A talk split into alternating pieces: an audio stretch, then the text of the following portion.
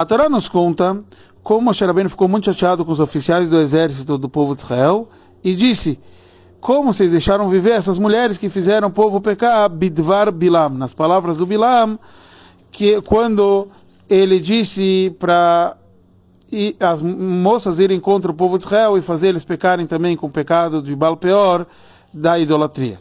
O Rashi vem sobre essas palavras e fala Bidvar Bilam, nas palavras do Bilam, que Bilam ele trouxe a eles e falou: mesmo que vocês reúnam um monte de pessoas, vocês não vão conseguir ir contra esse povo, porque a gente já viu que os egípcios juntaram 600 carruagens selecionadas e eles não conseguiram ir contra esse povo.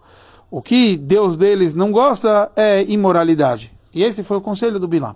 Sobre esse Rashi, o Rebbe nos traz que a gente deve entender algumas perguntas. A primeira, porque aqui justo o Bilam está dando esse conselho? O Urashi vem comentar o conselho do Bilam, se afinal o, o, principal local dele comentar sobre isso seria em Parashat Balak, e também o porquê aqui a gente analisa e fala a parte do versículo que eles vieram com 600 carruagens selecionadas, e ele não fala o que o versículo fala depois, e todos os cavalos do, do Egito, todas as carruagens, porque ele usou essa expressão. Então a gente sabe que nos egípcios tinha o pessoal selecionado, que era pessoal temente a Deus, que eles esconderam os seus animais na hora que teve a praga da morte dos animais, para os animais que estavam no campo. Então, justo essas pessoas que eram tementes a Deus, também não conseguiram encontrar o nosso povo. É isso que o Bilam quis dizer. Aqui não está escrito Atzad Bilam, que normalmente já, já constava que era o conselho do Bilam. Teve Bidvar Bilam.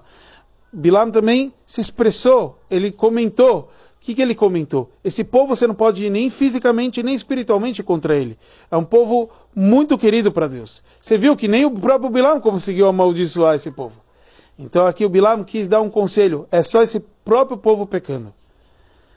Depois o Rebbe finaliza a Sechá falando algo que o pai dele falou. Que aqui a gente vê a diferença. Deus tinha falado para Moshe, falar para o povo de Israel, que tem que vingar Nekamat Israel, a, a vingança do povo de Israel.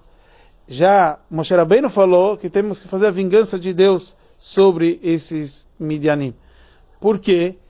Cada um falou a vingança diferente, porque realmente Deus está preocupado com o povo de Israel e Moshe Rabbeinu está preocupado com Hashem. E aqui tem uma vingança tanto para a parte física, que é o conceito de, do povo de Israel, e tanto para a parte espiritual, que é o conceito de Hashem.